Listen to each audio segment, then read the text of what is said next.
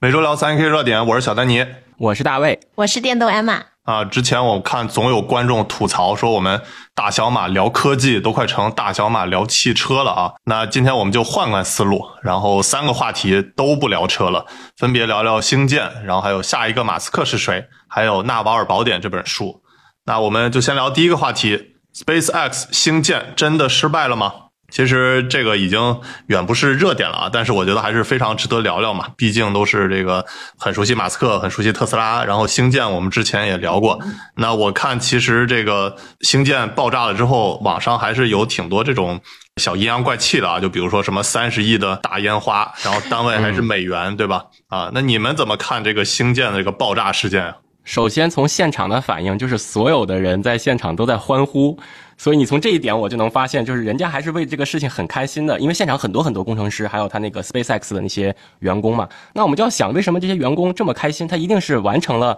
整个测试的很多使命的嘛？嗯，是的，那一天发射的那一天，我刚好就在逛街，然后经过特斯拉的门店，看到他们一帮的特斯拉的销售就围着那个电脑在那儿欢呼。然后我就进去看是什么情况哦，原来是就是这个在发射的时候，但是很逗的呢是，他们其实不知道是发射成功了还是失败了，但是他们看到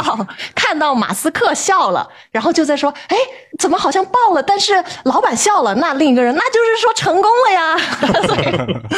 以就也在里面欢呼，还挺逗的。那我看网上也有人说这个 SpaceX 星舰是窜天猴嘛，对吧？但我看这个体积、这个体量，再怎么着也。是这个超级巨型的窜天猴啊！其实很多人都不知道这个星舰到底有多么的巨大。其实如果把它比喻成楼来说，大概有一百二十米，有四十层楼那么高，其实是非常的一个突破性的高度了。我是亲眼看过土星五号的，在那个德州的那个 NASA，它有一个博物馆。因为这个土星五号就是我原来上大学最喜欢最喜欢的一个一个火箭，我们专门还花了很多时间研究它。等我到了现场，就看到这个土星五号一百多米的，它是横着放的，就整个一个仓库里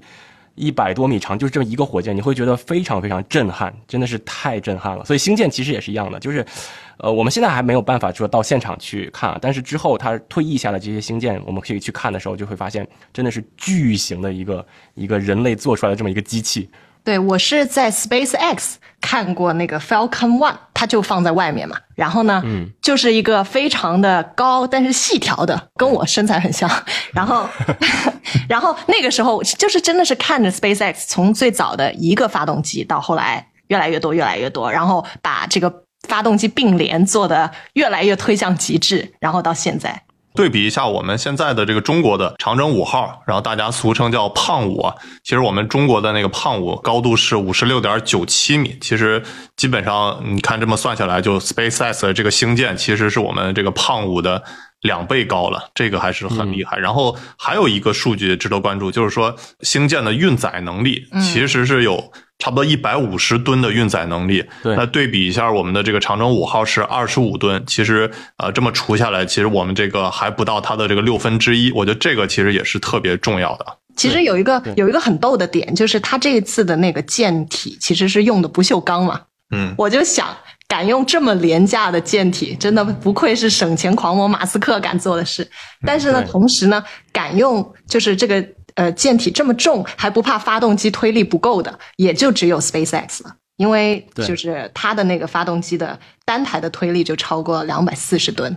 这里面涉及到一个一个很简单的材料学概念，就叫 material selection，就是我们做任何一个机械设备，我们怎么去选它的材料，实际上是从几个维度去去看的。首先就是它的这个硬指标嘛，就是机械强度；其次就是它的整个在制作工艺当中所消耗的钱，这个呢就很多人他就他就忽略掉了。其次还有一个就是说，它这个材料本身是不是易于获取？就它本身的这个价格。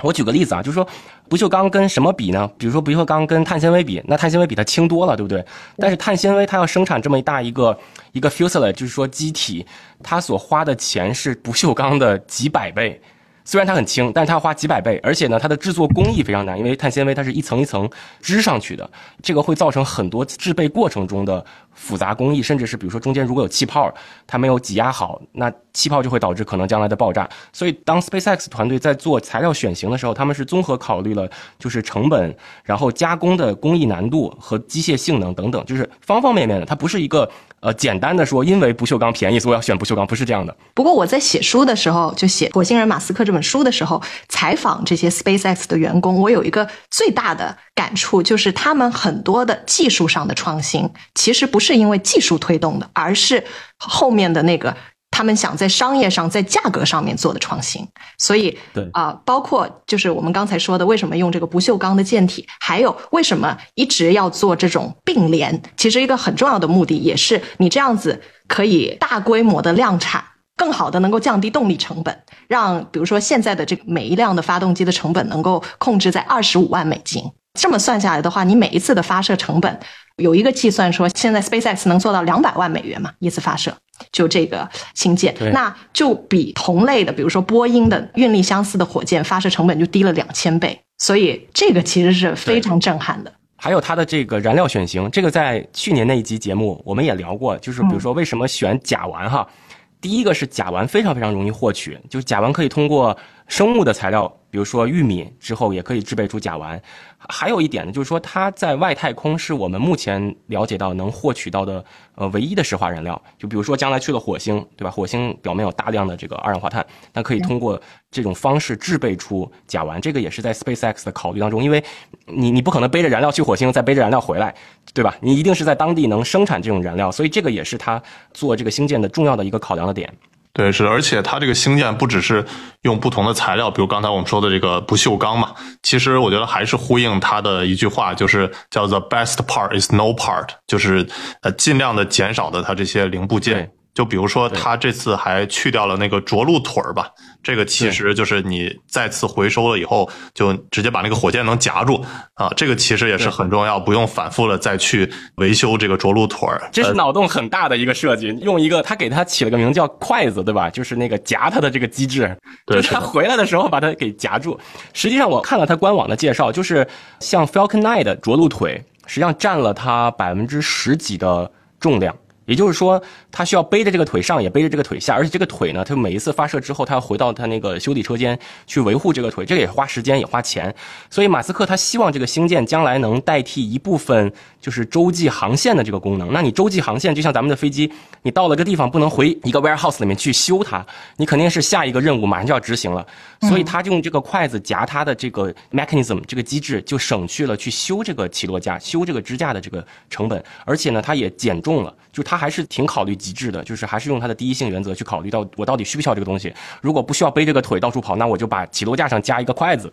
而且就是这个新舰跟之前 SpaceX 的猎鹰系列火箭相比呢，它其实就相当于是以前只能回收再用一级，但是二级就会被完全消耗掉。但现在就是一级、二级都能回收，所以最终也是为了降本。对的，而且这里面呢有一个点，就是它的这个猛禽发动机其实是有两个型号的，一个是海平面，一个是真空状态下。这个我在之前的节目也给大家讲过，就为什么会分不同的不同的推进器呢？因为咱们在海平面所受到的大气压强和在真空是不一样的，所以它这个喷嘴的设计就很重要。就是你这个喷嘴怎么保证你的燃料喷出之后，这个推力是垂直的，而不是扩散的。所以呢，在真空状态下，因为外面没有压强，所以如果你用地平线的这个海平面的发动机，它就喷歪了，就往外喷了。就像伞打开了一样，所以它就设计了两个猛禽的发动机的喷嘴，而且这次呢是把这两个猛禽发动机喷嘴实际上都都绑在了它一个大火箭上，就是这个火箭从海平面往上，然后到了真空状态下，其实也是能用的，然后再用它的二级火箭，就是这个星舰的舰体本身再往上打。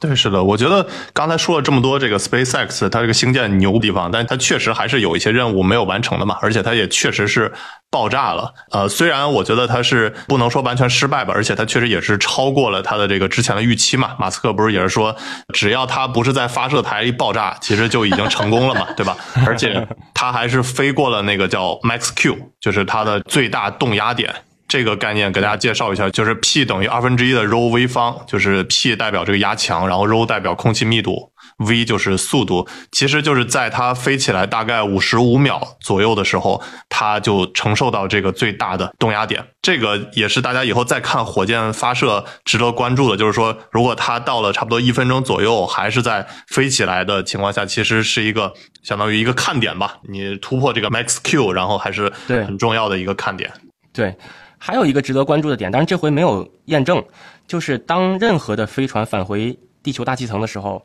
它进入地球大气层，就周围的整个格尔瓦就会拼命的燃烧嘛。然后呢，这个时候会形成一个等离子体的包围圈，就是材料和大气层摩擦的时候，这个等离子体包围圈啊会把所有的信号全部都 block 掉，就是全部都把它干扰掉。所以这个时候机舱和外界是会失联那么六七十秒，甚至是一分钟的。那这个时候就很关键，因为地面控制中心和这个舰体本身已经失联了，它完全要靠舰体本身的自动驾驶能力和这个飞行员或者宇航员的这个能力。所以很多时候出事儿就出事儿在。这个环节，对，是的，反正我觉得这次还是很厉害一点，就是它之前都没有这么大的这个火箭发射起来，包括这个马斯克也给它起名嘛，叫 BFR，用高情商说法叫 Big Falcon Rocket，就是大的这个猎鹰火箭；低情商说法就是 Big Fucking Rocket，就是 太他妈大的火箭了，就是这种啊，确实是它也呃有它的这个超预期之处，但是也没有说完全把它就是回收嘛，对吧？这个没有形成一个完整的结果，之后还是要再去看。它这个再次发射，然后我发现正好这个伯克希尔哈撒韦他开投资者会嘛，然后他也蹭热点了吗？不是这个巴菲特和查理芒格故意蹭热点，就是专门有一个人有点挑事儿嘛，呃，就问这个巴菲特、查理芒格到底怎么看这个马斯克，然后是不是他过于高估了自己嘛？因为之前查理芒格说这个他不喜欢像马斯克这种，就比如说他智商是一百五，但他。自己认为自己智商一百七的那种人嘛，然后他说，呃，看完了这些什么星舰啊、特斯拉什么这些事情，你还是认为马斯克是这种高估自己的人吗？然后我觉得他们那个回答是特别有意思的，就是说马斯克确实很了不起，但是他喜欢承担那些不可能完成的工作，并将其完成，但是在这个过程当中肯定有很多失败嘛。然后所以呢，就像这个啊，伯克希尔哈撒韦就完全不一样，像那个沃伦巴菲特和查理芒格，其实更加的喜欢。去寻找那些容易鉴别的，就比较容易的工作。他们就形容，就是说，如果能画这个井字游戏都能让我们赚钱的话，我们甘愿去就这样的去工作。然后这个还阴阳怪气了一句，就是查理芒格说：“我们不希望有那么多的失败。” 哎，这里刚好有个小段子，就是我原来。从天津高中来到深圳的申国交，因为我那时候一直以为，就我那时候学习还算 OK，但是相对稍微平庸了一点。我总怀疑我是他妈智商比别人比不过。后来呢，我到申国交刚开始呢，就大家做了一个智商测试题，我居然一百四十六，然后我是我们班第二名。我当时想，我靠，我他妈这么聪明吗？然后就自己突然觉得，那我应该能干很多事情，就无形中给自己来了很多这种内心的 OS，你知道吗？就感觉嗯，这事儿应该我能干成，因为我智商一百四十六。那你问题到底出在哪儿啊？问题问题出在原来根本就没怎么看书，那你压根儿不看，你再聪明也没用啊！啊，其实我想引用这个李永乐老师在视频里说的一句话，就是他评价这个星舰虽然是爆炸了，但是没有失败。我觉得这个其实大家看的角度就是，到底你是把它看成一个一次性的项目啊，还是把它看成一个就是可持续的游戏？它其实就是通过这个不断的失败啊，不断的这个爆炸，它不断的吸取经验嘛，收集数据，然后再逐渐的改善。我觉得。这其实也是 SpaceX 很重要一点，就是它相当于把这个整个火箭行业的相当于思维模式，然后包括怎么的去运转的这个模式都改变了。就是大家之前还是想的就是要不成功，要不失败，对吧？是的。然后那但其实它是把这种有点创业公司的就去迭代，然后去这个通过失败，然后总结经验。我觉得这个思想引入进来，我觉得还是很厉害的。对，这个点非常非常关键。就是就如果我们回首大航海时代，不是说。这个西班牙和葡萄牙的这些征服者一次性就到了美洲的，他们经历了非常非常多的这种曲折，就是在我们现在来看，就感觉啊怎么失败了这么多次还没找到地方。但是从人类的整个历史发展进程来看，它其实每一次都在拓展人类的航海边界，或者说我们的认知边界。你放大了看，就就觉得不是说一个失败了。而且，呃，就为什么很多时候有些企业它的创新会突然就终止了，是因为企业内部的机制它并不允许失败。或者说他对失败的 tolerance 就是容忍度太低了，所以就导致大家在做事儿的时候束手束脚的。你看 SpaceX 其实是一个很典型的例子，就这么大一个玩意儿，花这么多钱邦当爆了，然后所有的人在现场都是欢呼的，没有人会觉得说哦 fuck my job gonna you know they gonna fire me，对吧？没有人就有这种感觉的。嗯对他们内部有一句挺流行的话，就是不要让完美成为你进步的敌人。过早的优化是魔鬼，嗯，所以这个还蛮有意思的。对，其实我想跟大家分享一下我之前看火箭的一个呃经历吧，就是我在大学期间的时候，其实有幸去这个甘肃的酒泉发射基地，然后看了一次这个火箭发射。其实我非常建议大家，如果有机会能亲眼去看这个火箭发射，还是呃一定要去的。包括我看这个在海南，其实也经常这个发射火箭，对吧？就是现场其实是。非常的震撼的，就是你无法形容那种，就是你感觉火箭离你还很远，但是就像那种热量啊、声音啊，其实就是让你感觉扑面而来。嗯，这次经历为什么难得呢？其实就是是一个很少有的，就是一次火箭发射失败的一个经历。而且呢，这个本来是一个相当于非常成熟的一个火箭发射吧，就因为同样的类似的发射已经呃之前连续几十次都是成功，但是我看了那次爆炸失败了嘛。我能感受到，就本来其实大家晚上要搞这个庆功宴的嘛，然后但后来就听说这个什么呃发射失败了，然后就整个这个都是非常丧气的嘛，就大家是本来想晚上搓一顿，然后也都不搓了。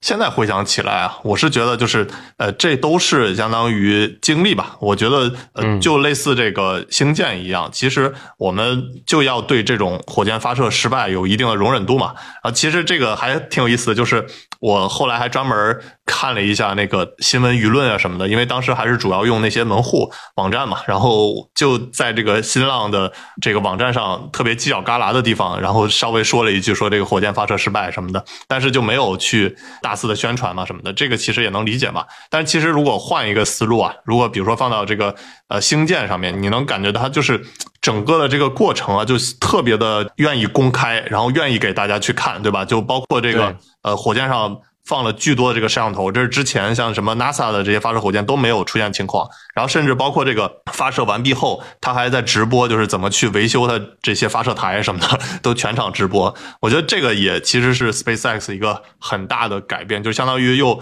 不只是改变了整个这个火箭的这个运作流程，还是就把过程给大家。公开透明化，其实这个也是对像其他的这个美国人想进入火箭这个行业，我觉得有特别大的影响。对我童年经常看火箭发射的直播，然后也经常看到热泪盈眶。就是他那个解说员，就是一说，因为 NASA 惯用的一个解说词，一般都是 ignition sequence start，然后 three two one and lift off，然后他们会说，经常会说一句话 to the universe and beyond，然后火箭。一直往上走，往上走的时候，然后你就会听他们解说哦，一级分离成功或者二级分离成功，然后那个时候我就会觉得非常非常热泪盈眶，觉得哇塞，就整个人类能把这个事情干得这么成功，这是那是童年的我。后来我我刚好今天准备节目，我在看这个 Starship 这个官网它的这个页面，它上来有一句 slogan：Service to Earth orbit, Moon, Mars and beyond。嗯，这句话其实就是致敬 NASA 之前在发射过程中经常说的那句话。对，就致敬甲方了。而且刚才小丹尼说的那个，他们现在就是在 SpaceX 的火箭上面放了更加多的 camera 去直播这个事情，其实也是一个 Twitter 的引流产品了。嗯，嗯，因为马斯克收购了这个 Twitter，然后他特别想把推特不只是做成这种文字的快速传播，还有就是那个 Twitter Live 嗯，也把它做起来。对所以因为这个火箭发射，也是让他这个也火了一把。对他不是想把 Twitter 做成微信嘛？我感觉之后就可以直播带货了那种 视频号啊，Twitter 视频号，确，实，刚好 SpaceX 确实特别多周边产品，这也是我觉得很逗的地方，就是他把这么一个就是远离大家生活的这么一种产品哈，做的这么生活化。你看它的 T 恤衫，它的很多这种文创的东西都在官网上可以买到的。嗯，对，而且我看一个特别搞笑，就是他这次星舰发射的时候。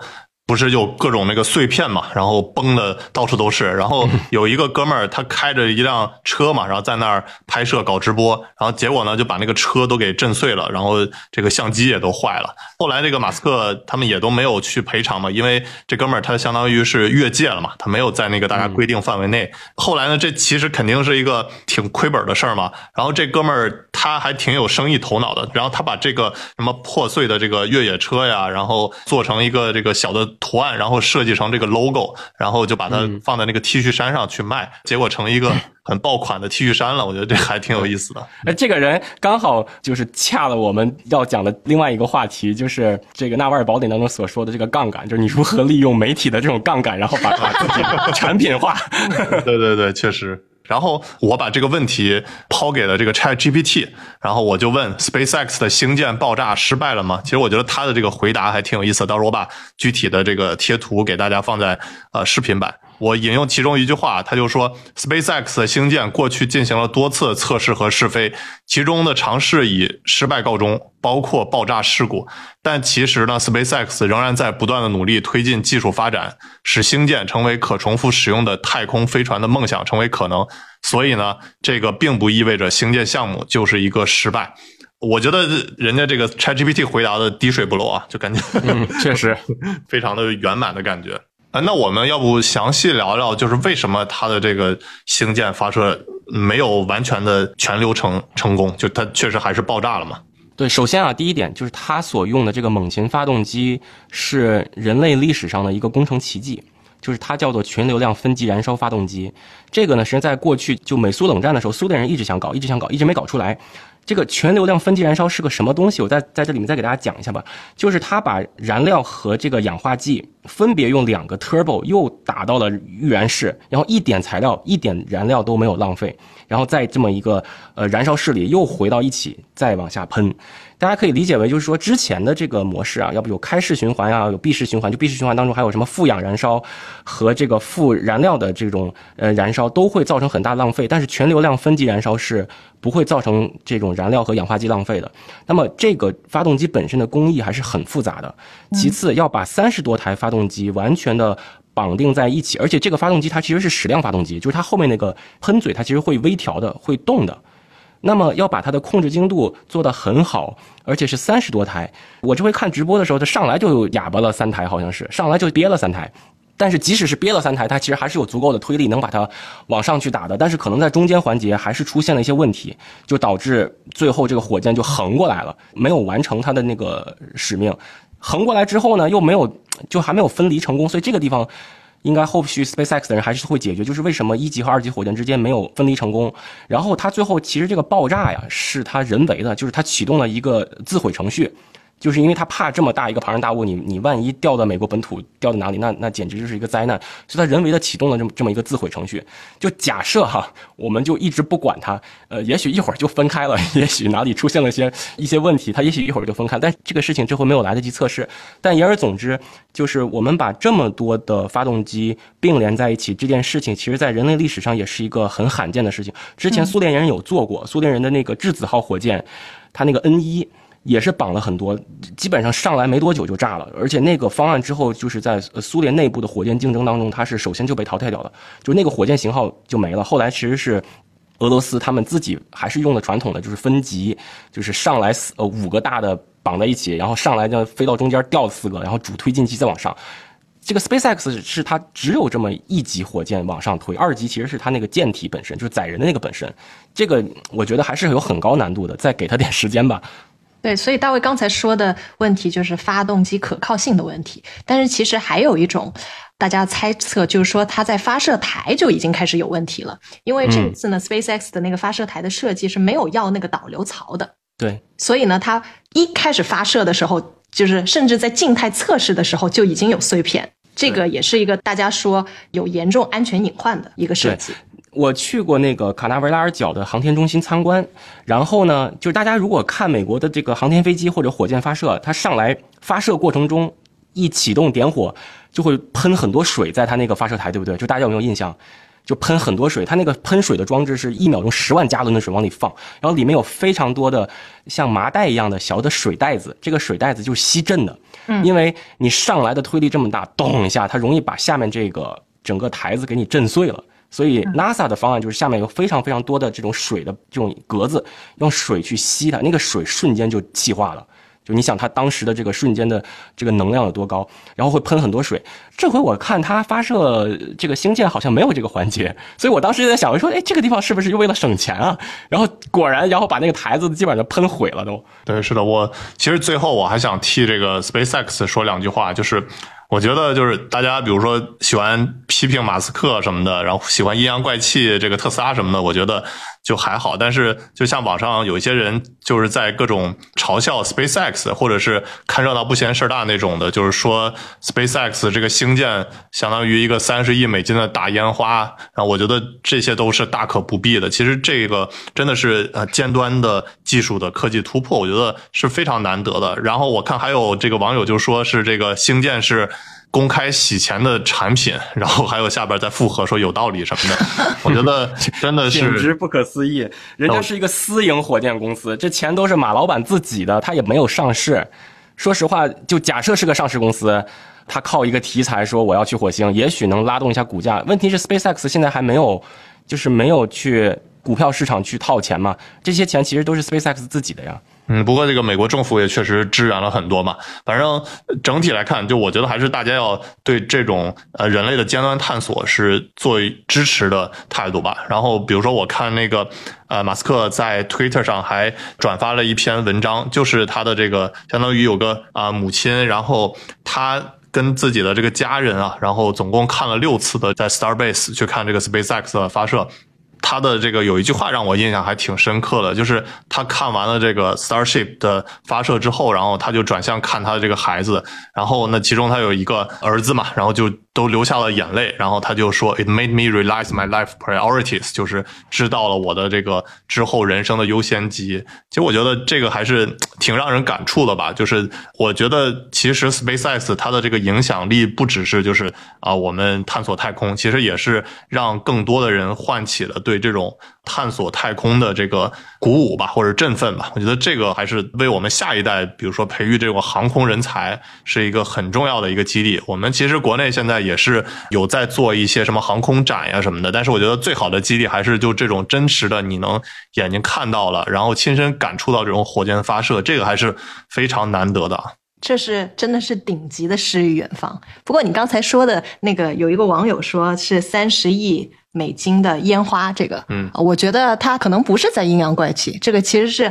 马斯克的一个说法。他在一八年，我印象很深，一八年他 Falcon Heavy 发射前接受采访，他说，如果这次发射成功了，那会被载入史册；如果发射失败了，那将是人世间最壮阔的一次烟火。哇，我当时就觉得，我当时就觉得。从来没听过这么诗意的说十亿美金打水漂的哦，那那是我误会网友了，sorry。不过确实就是我们中国，我觉得也是可以有更多的机会去看这种火箭发射。而且我查了一下，其实去年啊是整个这个航空大年，而且这个发射的这个次数也是创纪录的，总共有这个一百八十六次，呃，其中有一百七十八次都是成功的，成功率大概是百分之九十五点七。这个美国是最多的，就是发射了八十七次，成功了八十四次。中国呢，其实就是紧随其后，就是发射了六十四次，其中成功了六十二次。反正这个成功率都是很高的。然后第三呢是俄罗斯，就是发射了二十二次，全部成功了。所以呢，我最后还是呼吁大家，如果有机会能亲身去感受这个火箭发射，一定要去体验。然后而且。啊，要支持我们的这个中国的航天事业吧！我觉得这个也是我们之前的节目也推荐过一些，不只是这个国家队选手，还有一些这个中国的民间选手，比如说那个东方空间嘛，对吧？我觉得都还是值得大家去关注一下的。大小马聊科技，用毒辣视角聊科技热点。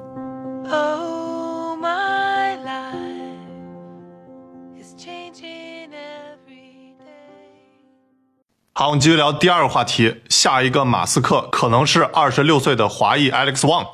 这哥们儿其实两年前艾玛跟我提过，就说有一个亚裔的小伙特别牛。我看最近啊，他还上了这个福布斯的封面，然后我就给艾玛看了一下。哎，那我们正好就聊聊这哥们儿。这个艾玛对他比较了解，要不给大家介绍一下？这哥们儿绝对是那种十八岁的娃娃脸，三十八岁的霸总的那种成熟谈吐。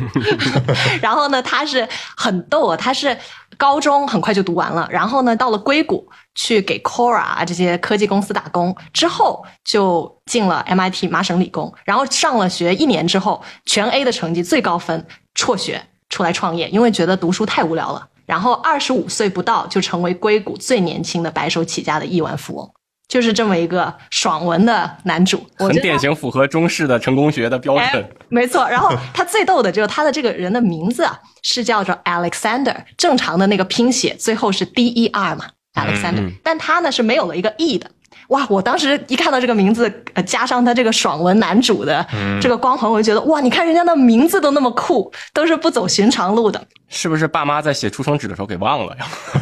最逗的一点就是，后来我看他一个访谈才知道，原来呢是因为他有一对非常迷信的中国父母，他们父母呢就想那个名字一定要 A 字开头，因为排第一，哦好意头。然后呢，他就想到了 Alexander。但是他们呢就想是八个字母的。发一个发发是吧？哎，发发发，好意头，所以就把那个一给拿掉了。嗯。嗯，很逗。是还，挺有五行多了个亿，要给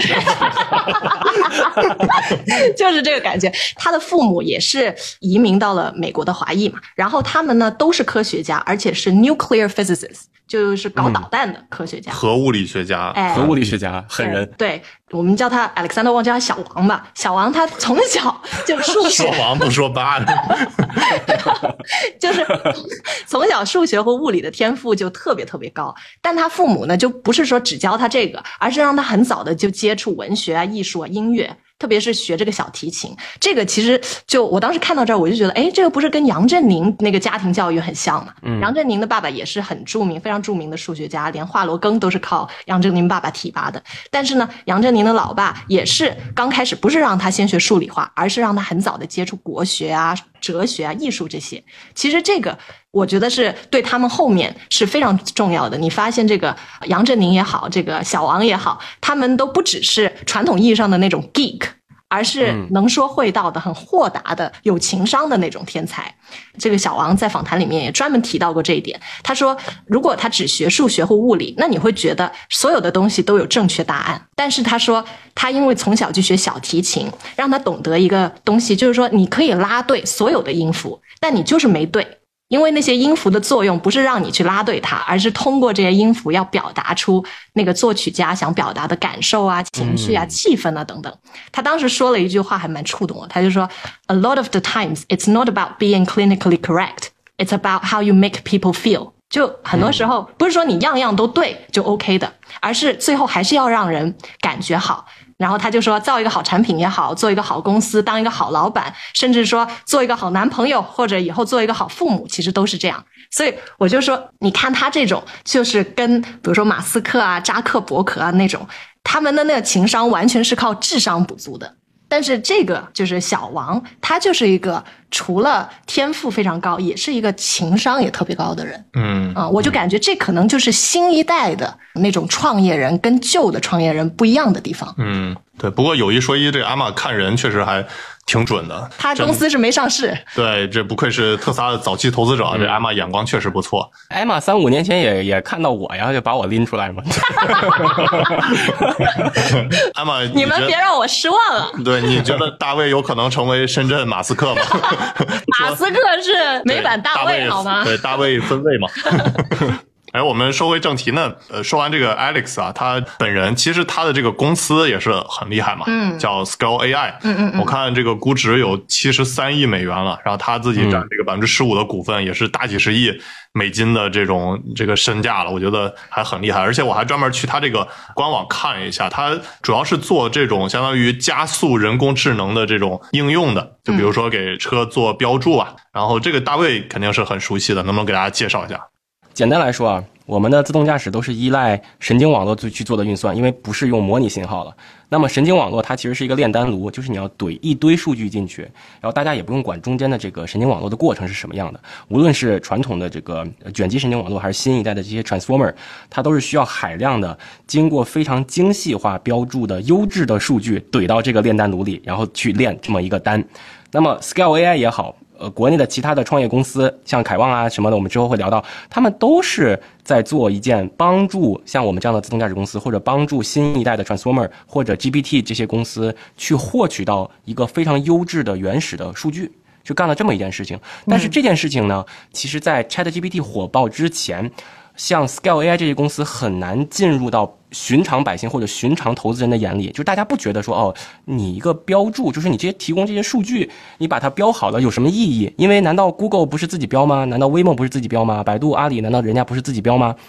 就这件事情没有变得那么那么重要。然后呢，到了 ChatGPT，就让大家才充分意识到，哇，原来。这个数据量这么大的巨大，是这么大一个巨型的神经网络，它对数据的要求是这样的高，所以这个领域会诞生出来独角兽，所以才又让 Scale AI 就是到了公众的视野。然后你知道，就是中国的投资人很喜欢。做一个 copy to China 的模式，就是比如说美国有什么火啊，那我们中国有什么对标，对吧？经常是干这种事儿。但是在之前，实际上为什么就中国投资人也没有注意到这个领域，就是因为他还没有看到美国一个是在神经网络上面能能用的这么好的，另外一个就是说他没有看到这个数据这么庞大的一个金矿是能创造出像 Scale AI 这样的公司。可以多听大小马聊科技。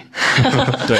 我觉得就是 Scale AI 它厉害的点，就是一方面它其实有这种巨型的科技公司的用户嘛，就包括什么亚马逊啊、Lyft、英伟达呀、丰田呀、OpenAI 什么的，都是它的这个客户，而且就覆盖的这个领域不只是刚才我说的这个标注自动驾驶嘛，其实还有像什么机器视觉啊、语音识别啊，就这些覆盖工业、零售啊、金融、医疗等等行业。其实我觉得这是一方面，另外一方面我还专门去它那个官网看了一看。就是它这个官网还挺特别的，就不只是一个，就是相当于一个公司吹牛的展示的一个页面，其实就直接呃连接到一个就是 AI 的应用，相当于。告诉你怎么就是用这些 AI 的，就比如说，它直接你就能在上面呃用不同的模块儿，然后去形成自己的这个人工智能的应用。就比如说什么呃图片识别呀，把这个车的不同的这个 part 就是给它分离开啊，然后包括什么探测苹果呀，其实这些都是那种 to C 的这种，就是你作为一个普通消费者也能感受到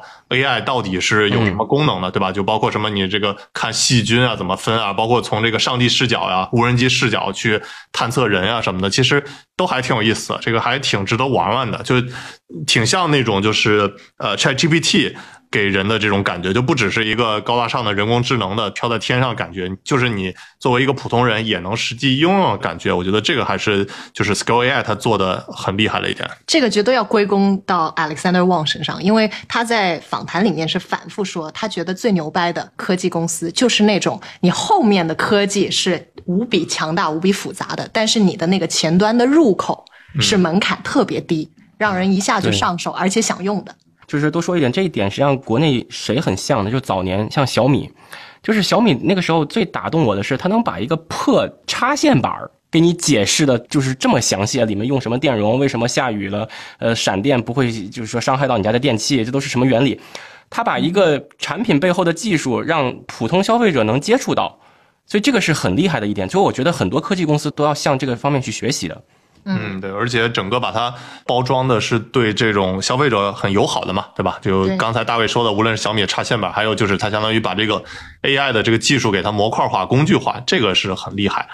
哎，还有我觉得 AI 领域其实有一个现象，就有两个华人在西方世界特别受瞩目。之前呢是李飞飞，现在是这个新秀 Alexander Wang。他俩很有意思，就是他们的那个在 AI 领域的成就，都是建立在 empower 别人的 AI 技术，帮助别人更好的发展 AI 技术来成就自己的。我们之前就知道，呃，李飞飞搞了那个 ImageNet 嘛，相当于他的这个数据集，他做好的标注，在二零一零年代其实是推动了整个。计算机视觉的发展，然后这个 Alexander Wang 其实他就是就像你们刚才说的，他其实是一个 empower 大公司在 AI 领域做大做强的人。然后他搞的这个非常牛的这个基础设施，就可以帮助任何的公司去做相当于第一层的比较精准的数据分析和过滤。这个其实真的好厉害，然后能想到这个点也是，就是从那么早就开始做，也是真的是牛掰。嗯，哎，大卫不就这么干了吗？经常帮大公司搞自动驾驶，对，经常经常卖铲子，金 矿虽然赚钱，但我们卖铲子也挺好的。对，是的。其实我还挺好奇，就是国外是 Skill AI，那像中国的这种类似 Skill AI 的这些公司，可能有谁呢？就比如说之前我们聊这个 SpaceX，呃，就中国的可能的就是像东方空间嘛。那我们类比过来，就比如说，就是我们中国的有哪些公司可能就成为类似这种 Skill AI 的公司呢？这这个问题你问我算问对人了，因为我我在行业这个摸爬滚打这么多年啊，其实是接触到了很多。呃，人工智能和标注公司，那我为什么就说要推一个我朋友的公司给大家认识呢？这个公司叫凯望数据。就第一点是，我们先聊一下这个创始人吧，就是说他的这个 CEO 余旭是是我认为啊，少数能在技术圈子里面如此活跃、如此卖命，像金霸王小兔子一样的一个女性，所以我觉得她是很典型的一个 women in tech 的这么一个一个人设。然后我第一次接触到她是去年的时候。就是他们做了这个凯望数据，然后也是我的这个好朋友把她带到我们公司，我们一聊，其实我一聊我就觉得，啊，我就特别想跟他们合作，就是这个是真心话。我就为什么想跟他合作？因为我能从他身上，somehow 也能看到，嗯，自己在创业过程中的一些影子，呃，充满活力，很有感召力，然后对什么事情都是非常乐观。当我们输出一个问题的时候，我们大部分情况下是不会去抱怨这个问题的存在，我们是要想去如何解决这样的问题。我觉得首先。能有这样的 personality，这样的这样的性格就。非常难得，其次她又是少有的在中国的一个女性能在这个领域的，因为我这个人对于女企业家天生就有比较好的好感，因为我母亲就是一个女企业家，所以我很容易产生这种情感上的共鸣，这个算是我一个比较 personal 的一个偏好啊。第二点呢，就是实际上也类似 scale AI，就是大家不要以为标注这个事情是非常非常 labor intensive，就是非常耗人力，像血汗工厂一样的，实际上那是很遥远的故事了，那是很久以前的故事了，可能在李飞飞做 ImageNet 的时候，他。他会动用很多人力在全世界就去帮他标，然后标一个框多少钱？但是呢，到目前我们其实，在业内。熟知的，就是比较做的比较牛逼的，都是用这种预训练模型，就相当于说，大家理解为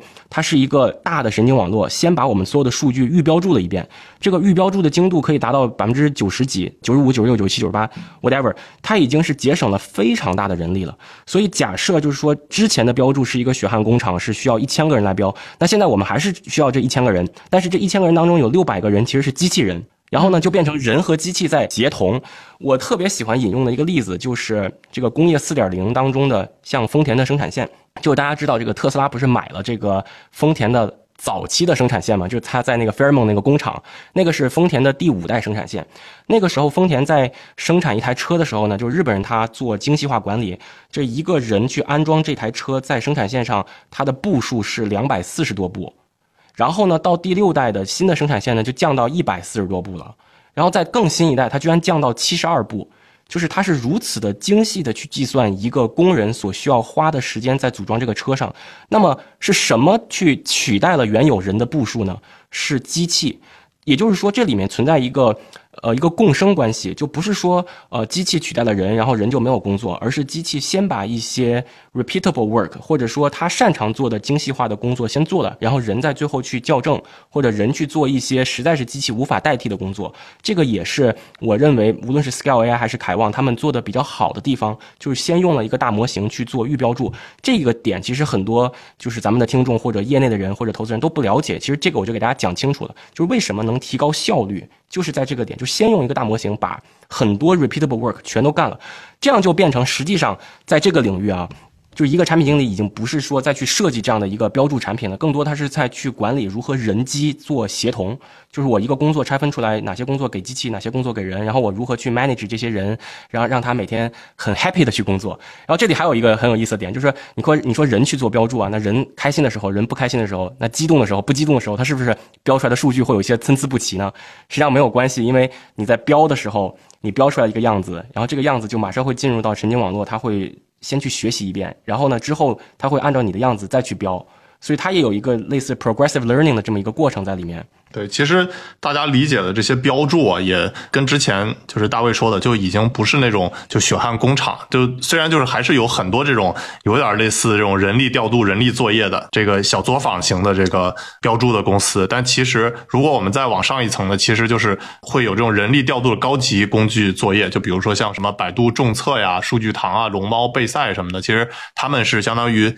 再上升一层，然后。再往上一层呢，就是用这种智能调度、自动化的工具作业，就比如说像我们之前聊的这个 Scale AI，对吧？然后还有就像 Tesla，其实也都是这种相当于自动化的这个工具作业。那我相信这个像呃凯望数据，它其实也是想要在做这种类似 Scale AI，然后包括 Tesla 这种自动化的工具作业。而且我还专门查了一下，就是它的这个凯望数据的创始人。于旭其实女老板还是背景非常牛的，就是她是这个 Uber 中国的第四号员工，然后也是那个 Momenta 的第三号员工。这个艾玛肯定很高兴看到嘛，对吧？就这种女企业家能 这个在这么硬核的科技公司，然后我之前不是还跟你们说吗？我们大小马邀请的嘉宾这么多期都没有试过邀请一个女嘉宾，嗯安排。对安排，哎，有机会可以必须给艾娃安排了。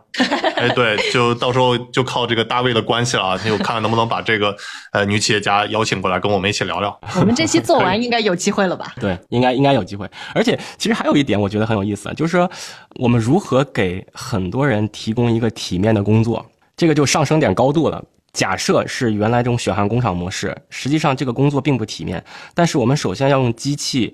然后用这种模型先把它变成了一个自动化的这么一个流程，然后呢，无论是一个职业学校的孩子，还是一个在家闲置的，假设是一个产后的这么一个妇女，她都可以进入到整个的自动化的这个标注体系当中，然后经过一种简单的培训，她就可以上手了。实际上，这是一种很类似众包的 crowdsourcing 的这么一个工作方式，就让很多人闲暇也可以去赚一些钱，而且这件事情本身是很体面的。我觉得这个也是我觉得比较好的一个点。另外还有一个就是我关注到像 Scale AI 这种公司，他们重点发力的领域，除了这个自动驾驶，就像刚才小丹尼提到的，呃，一个是医疗上，一个是就是跟地缘政治相关的一些敏感数据的处理上，其实也很有意思。就比如说在医疗数据上，我们都知道全世界都是病人多，医生少。那怎么能够把更多不需要医生就能精确诊断的一些医用数据用 AI 搞定？其实是一个很重要的方向。真的能够帮医生去减压，然后能够更及时的让病人得到诊断。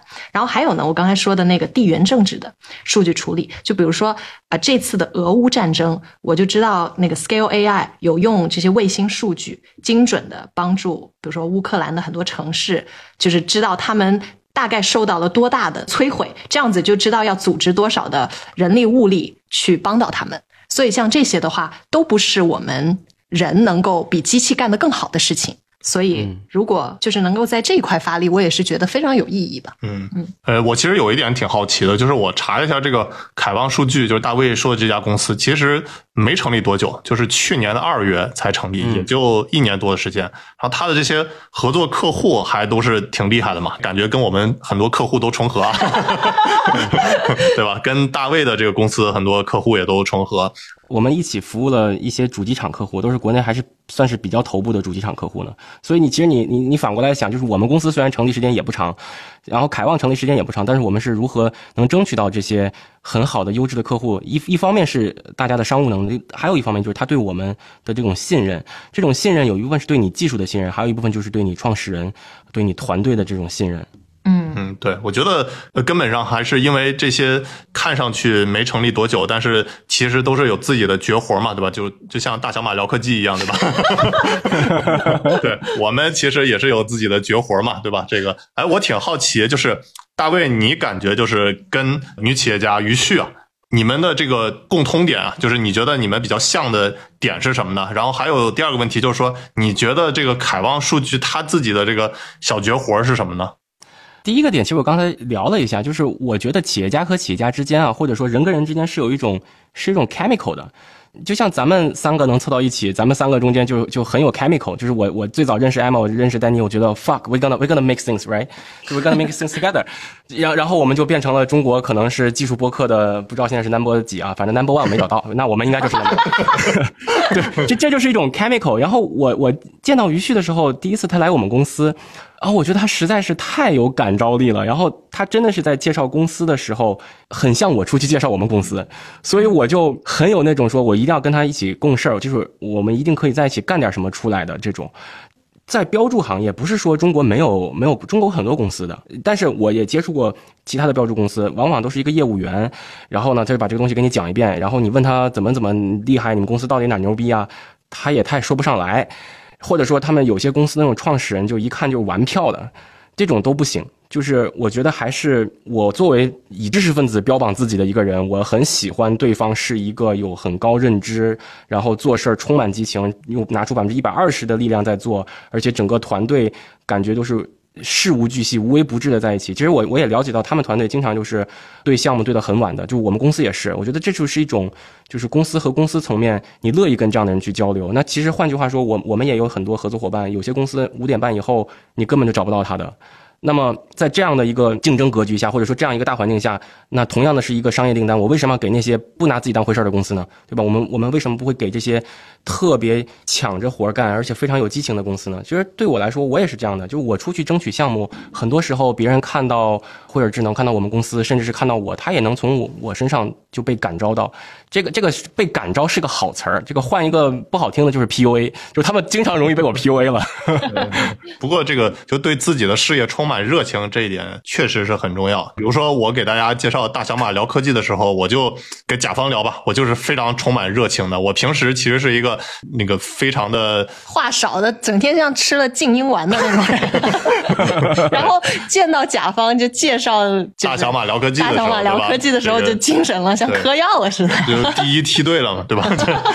对，没找到第一是谁，咱就应该是第一吧。对对对 对。然后回答第二个丹尼问的问题，就是我们觉得它哪里好？实际上，这个我刚才也解释了一下，就是它不是一种血汗工厂模式，它是先用大模型做了预标注，然后呢，因为我们公司很擅长做这种真值的硬件，就是我们做自动驾驶的嘛。就是我们会把这些时间戳啊、空间对齐啊、内参外参这些车上所有的这种硬件部分做得非常好。然后呢，他们其实是在软件层面做的做得非常好，就是他可以用预训练模型先把这些事情就干出来了，所以它其实是在相同时间内省了更多的钱。这里有几个例子，就是他们接到的一些任务，比如说都是主机厂和自动驾驶公司很着急的任务。就比如说，因为最近 BEV Transformer 很火嘛，那很多公司就要大干快上，赶紧上这种 BEV Transformer。那你这个时候，如果你你再去找补之前的数据，如果你没录的话，那你可能就赶不上。所以呢，他们就找到凯旺，然后凯旺其实很快很快的速度就给他们就给他们把这个数据就直接标出来，就是就做了处理了。这个也是很打动我的一个点。嗯，反正今天我们介绍了 Alex Wang，然后介绍了这个凯旺，然后我其实觉得这些像年轻的创业者啊，都是相当于我们之后需要重点关注了吧。如果他们上市了，其实都是哎值得关注一下。就像当年这个艾玛支持马斯克一样，对吧？其实现在就是回顾一下，还是一一笔非常好的投资吧。大卫的公司什么时候能上市啊？大卫，我自己给自己定的目标是二五年，现在二三年了，就抓抓紧吧。哇，然后发达了也要当朋友哦。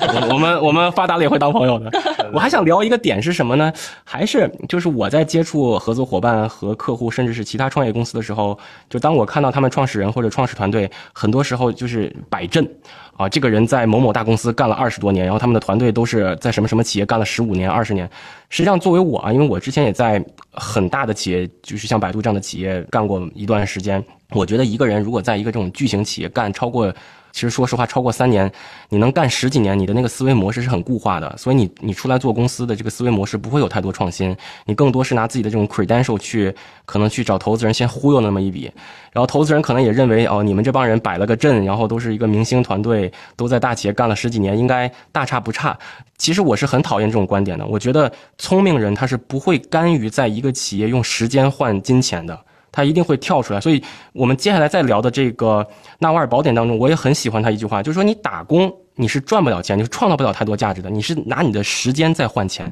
这能干多少事儿？所以对于那种创业公司，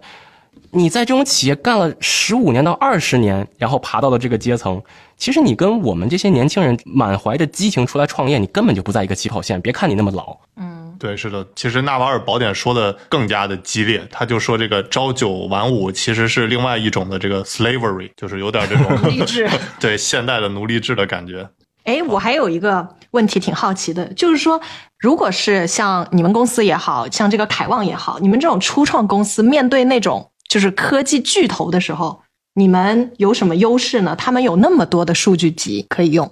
这里的优势就在于，就是说技术的发展它不是线性的，就像咱们以前节目里聊过，取代磁带的不是一个更大的磁带，而是 VCD；取代 VCD 的不是个更大的 VCD，而是流媒体。所以在自动驾驶领域也好，在语音识别，甚至是医疗影像数据的这种人工智能，它都不是一个线性发展的。比如说，呃，早在我们几年前那时候还在百度的时候，激光雷达很贵，我们都是用四个十六线的激光雷达去拼接出一个六十四线的雷达，然后呢再去标数据。但是到今天。截止，一个幺二八线或者二百五十六线的激光雷达已经降到人民币万元以内了。然后我们有向这种 NVIDIA Orin 这样强悍的芯片，然后还有像 BEV Transformer 或者其他的这种不基于高清地图的神经网络，它都是公开了的。所以那个时候你在积累的那些数据，其实的意义就不是很大，反而是因为在算法层面和在硬件层面的这种突破性创新，让小公司或者初创公司很快就能跟其他公司在技术层面拉平。这个我不是耸人听闻，就是比如说像 BEV Transformer，大家有没有想过，为什么一夜之间，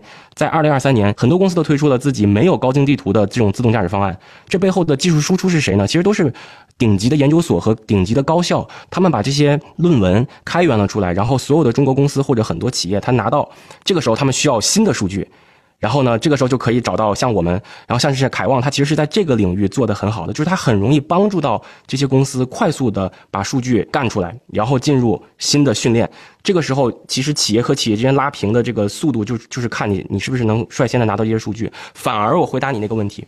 我之前积累了很多数据，那些数据本身的就是我当年采集的时候受限于硬件，受限于我的呃算法，那些东西已经没有意义了。就是假设我们现在回去看，可能百度阿波罗早期的版本，呃，其实积累了很多很多的这种这种感知的，就是拉了框的这些数据都没有意义。我们需要重新再去采集，重新用新的硬件采集，重新用新的方法去标注，然后用新的算法去生成。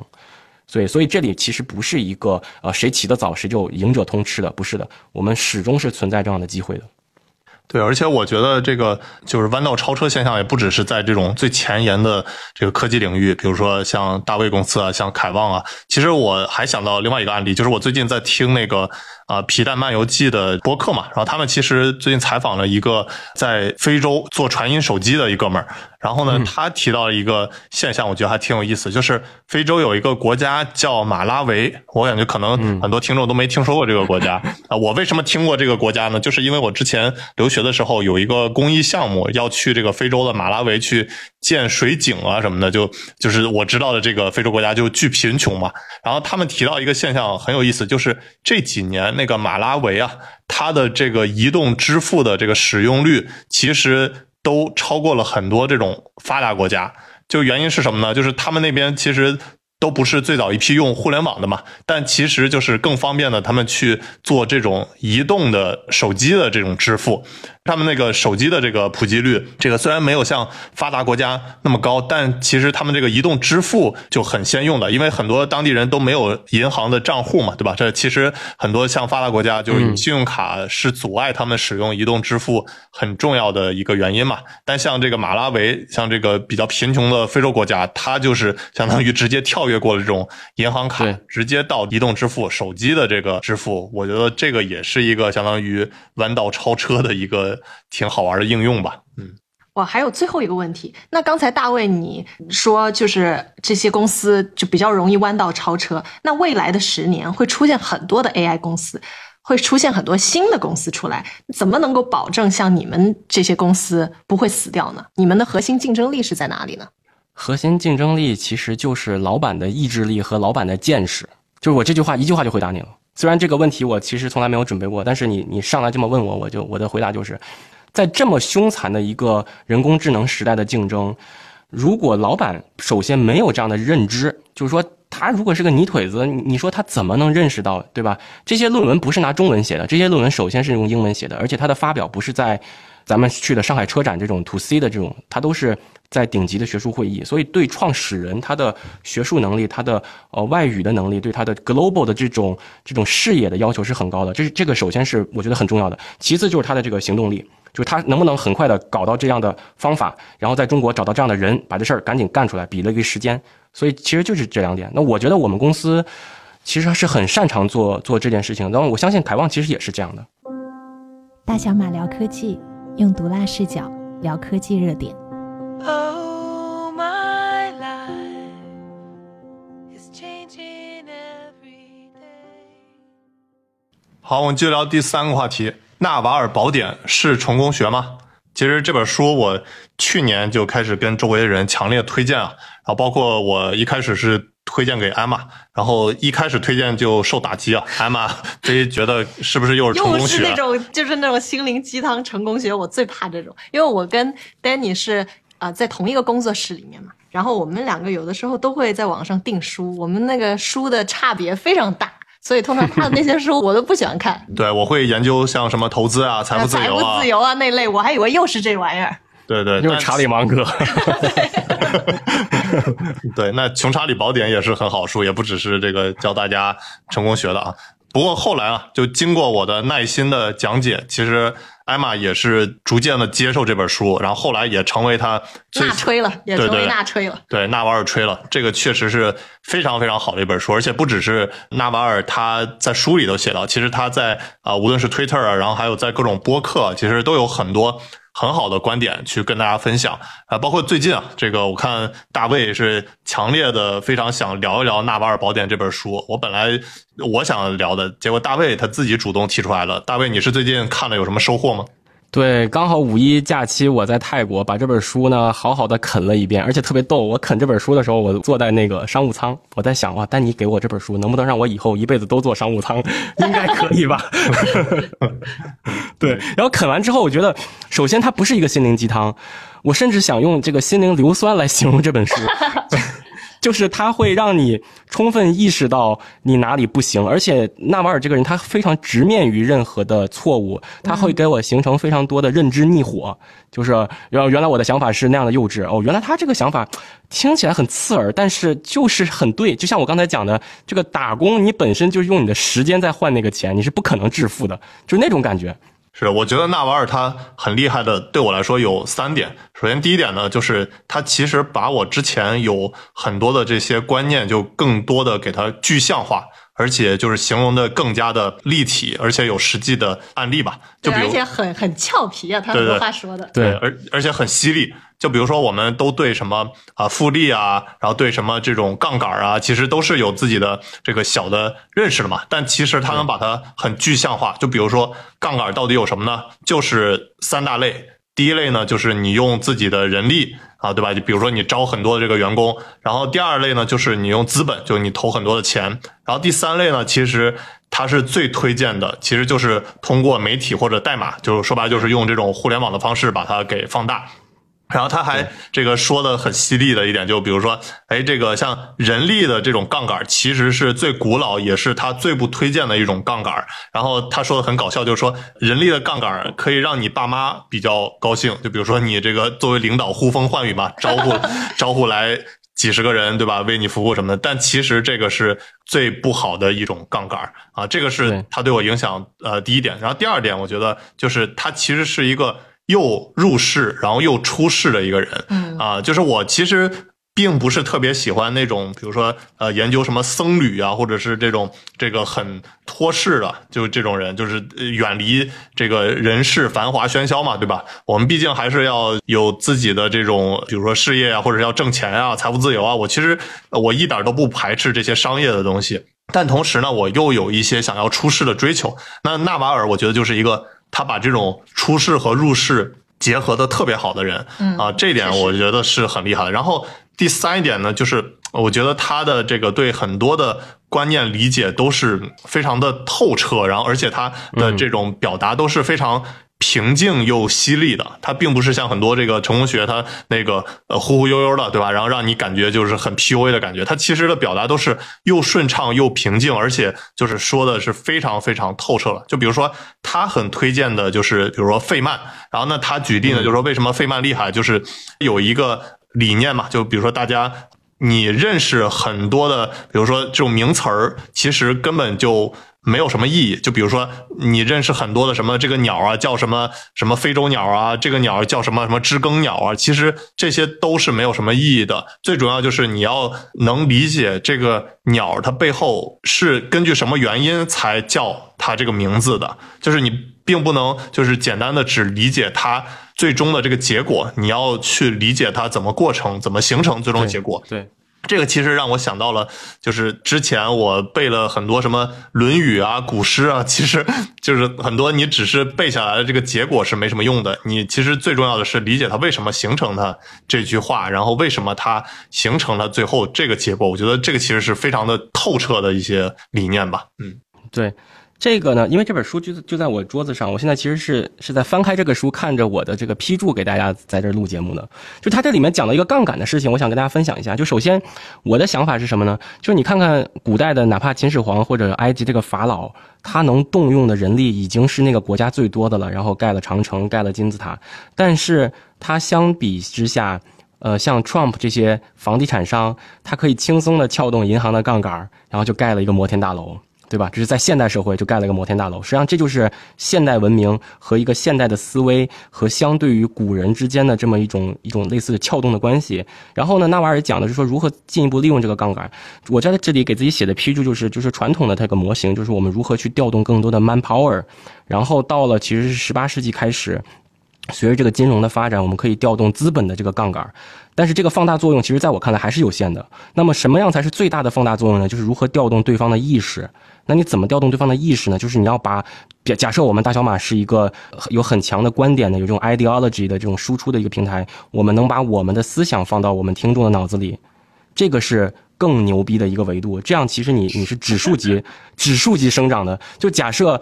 其实假设一个企业家他能调动的资金是以亿为单位的，但是我们很容易在网上就调动以亿为单位的人，然后他的思想就变成了我们的一个就是另外的一个一个触手，然后去帮我们源源不断的去产生新的价值了。对，其实我最近两年我自己养成了两个习惯。一个习惯就是没事就去那个雪球刷一刷这个段永平，就是叫大道无形我有形这个账号的，就是他最近有什么发言。然后另外一个习惯呢，就是没事就去回看一下纳瓦尔他的这个置顶的推特。然后那推特的名字就是叫 How to get rich without getting lucky，就是不靠运气怎么去变得富有。它其实是一串的这个推特，就是相当于对这是一个主题，然后下边有大几十条的这个相当于推特去支持它这个啊，相当于一个小论文了、小作文的感觉。其实里头很多的理念都是非常犀利，而且我发现很有意思的一点就是，我前两天在小丹尼知识星球也跟大家分享，就是。像这些大佬啊，就比如说像纳瓦尔，还有这个段永平，很多理念都是有这个共性的。就比如说，他们都是非常强调就是 integrity，就是正直、诚信重要性。呃，他们都是反复强调这个 integrity。其实背后的原因呢，就是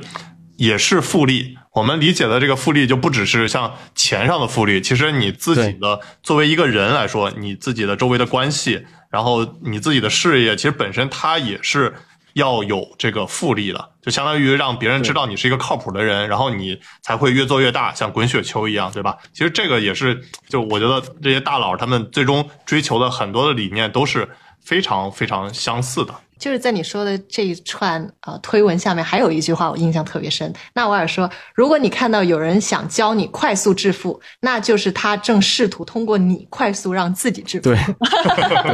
对对对对，是的。而且他其实就把很多的理念就区分的非常的透彻。就比如说，大家都是觉得运气可能就是天上掉馅饼嘛，但其实运气也是分成很多种的。就比如说，你平时刮了彩票，然后你中了奖，那确实是一种这个天上掉馅饼。但是呢，其实有些运气它就是有它的这种可能性会很大的。就比如说，呃，你在某一个领域去深耕啊，我觉得最好的一个例子就是有一个这个摄影师，他是去做这种深海摄影的。然后，而且就比如说，就用它某一种特定的相机，比如说就用徕卡拍这种深海摄影的。那其实当有这个机会的时候，就比如说啊，某一个大佬想要去搞这种深海摄影，那他。最先想到的肯定就是你，你可以把它当成说是一种运气，但其实它有它的偶然性，也有它的这个必然性，所以我们不能就把简单的就是运气归为全是天上掉馅饼，就是你只要在某一个领域仔细的深耕，比如说哎大小马在这个播客领域对吧，科技播客领域仔细的深耕，你别看现在不怎么赚钱，哎，比如说有一个大佬哎想投播客对吧，想要去 那个那个给这些。勤奋的这个播客创作者有一些福利，哎，那可能就先想到大小马的，想多了啊。对，这里面书里面有一有一个地方，就我的批注上，你看，建立新的心智模型最有效的方法是什么？海量阅读，多多益善，每天花一个小时阅读科学、数学和哲学类书籍，七年内你就会跻身到少数成功人士之列。这个事儿啊，跟你说，我亲测有效，就是 真的是亲测有效，就是你从一个外行变成一个内行，在现在。二零二三年的这种互联网的状态下，你很容易就成为一个百分之八十的懂王。我们先不说那百分之二十，那个可能是需要你你经过长期培训，比如说火箭的专业知识、汽车自动驾驶、人工智能，但是你了解百分之八十的运作机理是很容易通过自学而完成的。而且这里面我觉得就是还有一个事情是起点不能过于功利，不能说明天什么赚钱，你今天因为明天赚钱的事儿也轮不到你啊，对吧？他这里面纳瓦尔宝典当中呢，就是最后有一页他在说的是。如果按照新闻所倡导的方式吃饭、投资、思考，你最终会变得营养不良、两手空空、道德败坏。这什么意思呢？就是说这个事儿已经大家都知道了，比如大家都知道那东西赚钱，那也就轮不到你赚钱。所以我有时候在想，就是大家都在刷抖音上的流量，或者是说门户网站上他告诉你这些东西，其实大可不必看了，真的是没有必要看，反而是。我自己的经验告诉我，我喜欢什么我就去看什么，然后我在这里面深耕一下，然后一定会有一个机会让你把它发扬光大的。就好像就是去年年初，丹尼跟我说我们要录一个播客，实际上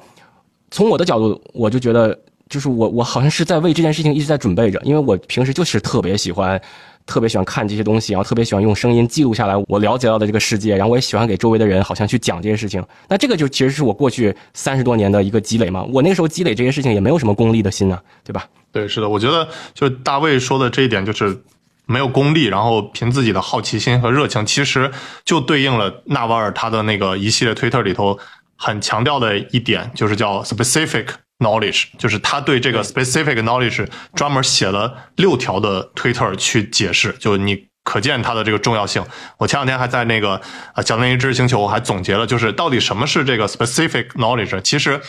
几个关键词，它不是什么呢？就不是那种就是学校可以教你的，就是或者是那些热点的信息。嗯，这个原因也很简单，就是学校能教给你的，其实他还能教给别人。那他这就并不是一个。非常特殊的，对吧？就你能追热点的，那别人也是可以追热点的，所以这并不是一个特别独特的一种知识。那什么是 specific knowledge？其实就是那些你真正的好奇心和热情，还有就是那些无法被外包或者自动化的。那我自己的理解呢，其实就是那些 AI。最晚去替代的那些知识，我觉得这个是非常让我很震撼的一个观点。就是我们都觉得这个可能学校的东西很重要，但是你作为学生的时候确实重要。你步入社会当中，真正能让你赚钱的，或者是撬动杠杆的这些知识，其实都不是那些学校里能教你的这些知识。其实我觉得一个很有意思的事情就是，普鲁士说过一句话，他说：“其实我们每个人在读一本书的时候，都是在读自己。”你看，你们两个关注的点，其实跟我就是关注的点还挺不一样的。你知道这个纳瓦尔他是印度裔的嘛？那其实，在印度的古典文化里面呢，有讲那个脉轮的。我不知道你们熟不熟悉这个概念，其实就是。就是脉轮有分，就是这个上中下轮，其实就是身体里不同能量的那个汇集点。反正这样听上去比较玄学。把脉的那个脉吗？哎，对，把脉的脉，对。然后轮是那个轮回的轮。然后它这个其实印度它有一种说法，就是你的那个下轮如果很强的话呢，你就是一个比较实干型的、接地气的、有财商的那种人。其实刚才你看丹尼聊的很多的，就是跟下轮相关的。然后中轮呢，就是如果你是一个中轮强的人，就很懂自己想要什么。你是一个非常有追求的，而且是享乐型的人格，你会活得特别开心、特别通透，而且也能够就是为这个世界带来快乐、正能量。刚才其实。大卫聊的很多是中轮型的，然后呢，还有上轮强的人是怎样的？其实他就是比较务虚的，对美的东西、对灵性的东西会更有感觉。嗯，就艾玛这种吗？呃，我觉得我是中轮、上轮会比下轮要强的那种。就不考虑挣钱，三个在一起，简直了，轮给拼满了，上轮下轮拼满乐高啊！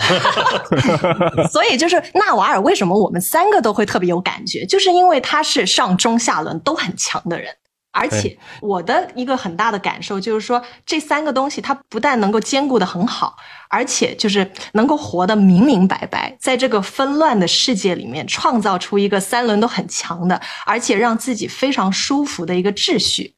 还能做人上人，这个是很打动我的。对我当时读这《纳瓦尔宝典》的时候，我就觉得这个人应该是一个什么印度教，或者他很信这些斯传的东西。嗯，没错，因为他他经常强调就是要要 meditation 冥想，冥想，没错。啊，对，这个它不是一个典型的老美了，其实不是不是不是，是，它绝对是有它印度裔的那种东西。然后其实我也是最近开始学冥想，哇，然后我感觉这玩意儿实在太强大了。它其实很简单，但就是我不知道是不是每一个人冥想都有这个效果，但对我来说，我就会我一冥想就会有那种本来我的思绪啊，各种脑袋里面的杂音啊，就像乌云一样密布。然后呢，你一冥想。我我的头脑就会能够重新回到很清醒的、很干净的状态，真的就像那种电脑死机重启的感觉，就非常爽这。么灵吗？那我我我我我要试一试 反。正我不知道是不是每个人都这样，我是很有效。对，而且我觉得我们这一代人用脑，还有用眼睛的时间都比以前的人要多得多，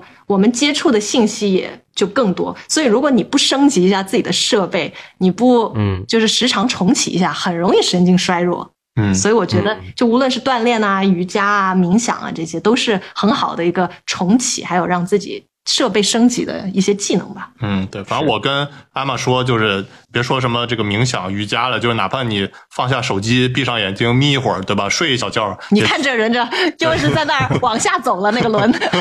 对这种比较实在的嘛，对吧？你哪怕就这样做，也比那个刷手机精神恢复的好很多。那确实。对，确实可能还有很多人会觉得，像冥想啊这种瑜伽，可能离的你比较远，然后也可能会可能比较虚一些。但其实还是对应我刚才说的，就纳瓦尔他并不是一个完全出世的，并不是一个完全搞虚的人。对，你如果换到比较实的一点的话，就是他说的有一点让我印象也很深刻，就是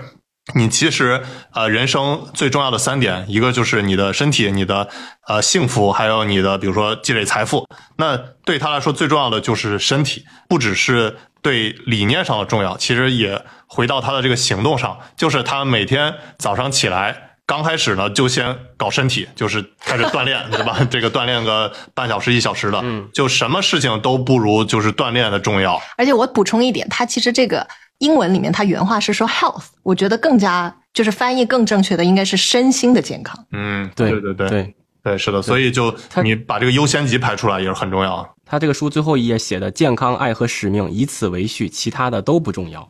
这是他最后一页写的。你看，是的，对，是的，对我我为什么刚开始说这个书，我读的时候很类似这种心灵硫酸啊，因为它确实和 和我们原来在在受教育的时候。接受到的东西很多很不一样，比如说，他就说你人生百分之九十九的努力其实都不重要。在纳瓦尔看来呢，他认为你的方向选择比你用什么样的速度去跑，或者说用多大的力气去跑更加重要。其实这个话说到底就是你的选择其实是大于你的努力的。就比如说，假设啊，我们在今年的这个时代，我们要再去选择一个传统行业，假设是房地产行业或怎么样，其实你大概率，其实你很难在中国真的真的是杀出来。但反而我们提高一下自己这个 activation energy，然后去做一个非常难的行业，假设像人工智能或者甚至是火箭回收，你大概率在未来其实是能杀出来的。所以这个也是，嗯，给我泼了一个这个心灵的硫酸。就是我以以前一直也以为，就是说你你的努力应该和你的结果是成正比的，但其实是其实是选择是很重要的。然后他这个书上还有一个话，就是他自己的原话是：曾经有上司告诫我，你永远发不了财，因为你的聪明显而易见，有目共睹，所以一直会有人给你提供刚刚好的工作机会。他刚刚好三个字还用这个引号引上了，就是让你觉得弃之可惜。虽然这个就对应他那个话，就说你的工作是用你的时间在换老板给你的那个钱。嗯，那么反过来呢，就我在想，当然，因为听我们节目的还有我们公司员工啊，他可能会觉得老板你这个，他还说了什么呢？辞职了。听完就辞职了。他还说了，用头脑赚钱，而不是用时间赚钱。对吧？然后还有一句话很重要，就没有股权就没有通往财富自由的路径。所以我们最近在做期权池发股权啊，这个哦，明天就跟你要股权。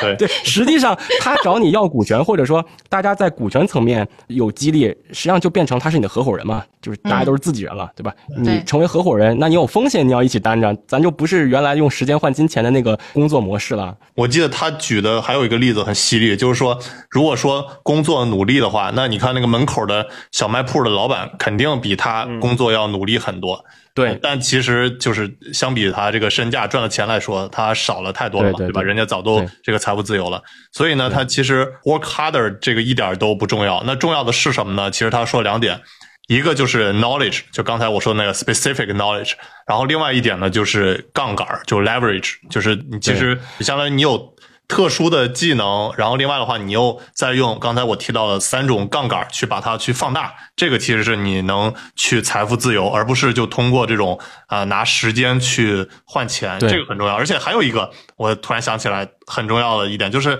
他其实，在很早的时候就给自己的这个时间去做估值啊、呃，这个很有意思。这个是什么意思呢？就比如说，我如果这个去做一件让我不开心或不喜欢的事情，那你要给我多少钱，我才愿意去做？那他其实就很早的时候就给自己一个特别高的一个估值吧，我记得好像是一万美金一小时。这个有什么重要呢？其实就是我觉得很多东西，就你什么东西要去外包，什么东西要自己做，其实这个就你能分清楚嘛。如果你外包给你省下来的时间，能就是相当于节省了你的这个时间带来的能更多的价值，其实就这个外包就是值得的，对吧？这个钱就是该花的。就哪怕比如说他小时候他妈就觉得，哎，你为啥这个没挣多少钱，你就要去请一个这个什么帮你打扫啊，帮你做饭啊什么的？但其实他觉得他自己的这个时间的价值会比这个打扫卫生来说，自己不情愿的做这件事情要更值钱嘛，所以他就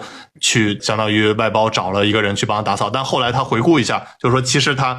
估算这个自己的时间价值，对他小时候来说确实挺高的，但是现在回顾一下，他的这个时间价值已经远远超过他当时给的这个价格，就远远超过一万美金一小时了。所以呢，就是他特别鼓励去大家就是给自己的时间去做一个估值，但是要特别注意一点是什么呢？就是说不是说。这个东西要做的非常的过激，就是你干啥都要换钱，对吧？就比如说你这个，你老婆要找你陪她逛个街，说，哎，我这一个小时值值 一万块钱了，对吧？你你得给我钱，我才给你去逛街，对吧？但其实不是这样，就是他其实是就做那些你自己拿不准的，就是或者不情愿的事情，哎，有可能老婆逛街也不是自己很开心的事情，对，anyway，这个时候要这么算这个账，就是你陪你老婆逛街和你不陪她逛街所导致的损失，那你还是陪她逛街吧。对不然你我经常也是没了。我经常这么去想，就是说这个事儿我虽然不想做，但我不得不做，因为他不做，他所带来的损失也蛮大的，所以还是做吧。对对对，是的。其实这个对我的指导意义呢，就是说，就比如说有一些这个我们的甲方，他想让我去出差去现场跟他怎么参加活动啊什么的，我其实都是会给出一个很高的价格。这个确实不是我这个不想去，但这个时间成本太大了，就是你往返要两天时间，就是你要花费这个时间去参加这个活动，其实对我来说时间成本来说是很高的，所以我会开一个很高的价格。对，补充刚才丹尼说的一点，就我很认同，就是这个努力不努力，或者说是不是 hard working 能不能给你创造财富？你看有些国家为什么叫做失败的国家？或者说这么说可能不好听，或者说你看看咱们中国人是不是非常努力？中国人从出生，我觉得中国人的这个出场设置当中含有一个词叫做努力，所以我们是非常努力的一个民族。但是你反过来说，为什么有些国家它好像生活的很懒散，它的人均收入那么高，它的生活品质那么好？我这个事儿吧，到了韩国，我有切身的体会。韩国为什么能在能在亚洲从一个这个三流国家一下变成了第一世界的这个发达国家？那它到底是靠什么呢？当然，首先努力就是说是不可少的，其次就是它的方向。它在很多领域是做了其他国家没有做的事情，然后呢，相当于说把一个别人桌子上原有的蛋糕端到他的国家来了。这里面很明显的一点就是它的汽车工业、它的半导体，还有它的这个影视娱乐工业，尤其是这个影视娱乐工业，所以相当于说它其实是在黄种人这个这个文化圈，它已经破圈了。然后让全世界的人，像像美国人也看 BTS，对吧？拜登还接见了那个 BTS，就是全世界的人，你无论是不是会韩国话，但是你乐意去 Netflix 奈飞上去看这个鱿鱼游戏、看韩剧，你乐意听什么之前 Big Bang 或者说少女时代或者 BTS 这些歌，或者 Blackpink whatever，这就是他赚取了你的钱，而这种方法是非常聪明的一种方法，它不是靠我踩缝纫机帮发达国家造一双耐克鞋去换来的。所以我们更应该反过来想，是不是在我们的教育当中过分的强调的努力，或者在我们的意识形态当中过分的强调努力，而没有强调它的方向性，而需要唤醒我们方向性的是个人主观的认知，也或者说放大一点说，就是我们的意识，就是我们为什么而努力，我们努力的结果是什么样子，我们不能每天光低头努力，努力不是结果。对，最后跟大家推荐一下吧。我觉得推荐分成三层面。第一层面呢，就是还是最优先推荐《纳瓦尔宝典》这本书。就是我们讲的再好，其实也都不如就是你自己去看书，然后自己理解。对吧？然后也可以看看就是纳瓦尔接受访谈的这些播客，对吧？然后其实他之前在 Joe Rogan，然后在 Ferris，其实都是有做过这种播客的。看完特别有收获，这个是推荐第一层面啊。第二层面呢，其实就是推荐大家如果能科学上网的，可以跟踪一下就是 Naval 的这个 Twitter。对吧？但这就是 N A V A L，你就搜就行。然后包括它的那个置顶的 Twitter，其实值得非常反复的观看。然后呢，如果不方便科学上网的，可以去那个极客有一个账号挺逗的，叫纳瓦尔的 Boat，就相当于 对，就相当于把他那个纳瓦尔的那个 Twitter 的一些同步过来嘛，对吧？但是你还是要分辨一下，对吧？有时候别这个账号做大了，然后中间。植入点私货，对吧？这个也说不准，对吧？这个还挺值得关注一下的。然后第三层面呢，可以去一下小丹尼知识星球，然后我也，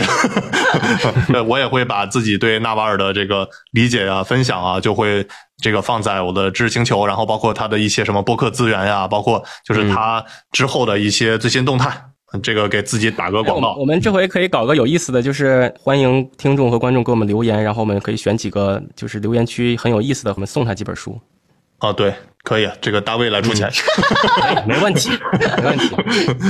对，反正之后我们这个也想做一些这种留言回复的，不知道大家感不感兴趣啊？我们确实之前还没有。这个尝试过，然后还有就是以后我们也会邀请一些女性的嘉宾来做客，这个其实都是我们没尝试过。还有大卫特别想做的，就是那个想搞那种线下的这种播客聚会。然后我其实对这个事情有点画问号的，对吧？小社恐吗？对，我是很社恐，然后而且要去线下还是挺花费时间的嘛，对吧？要加钱的。对，开玩笑，就是呃，其实我我也觉得这个线下录播课值得尝试的。就是呃，因为可能跟大家面对面的互动还是有一些不同的化学反应吧，对吧？我觉得还可能挺有意思的。这些如果大家感兴趣，都可以关注一下大小马聊科技，是期待。你还想听我们大小马聊什么科技主题呢？欢迎给我们评论留言，顺便点个关注。我们下期再见。All my life is changing every day.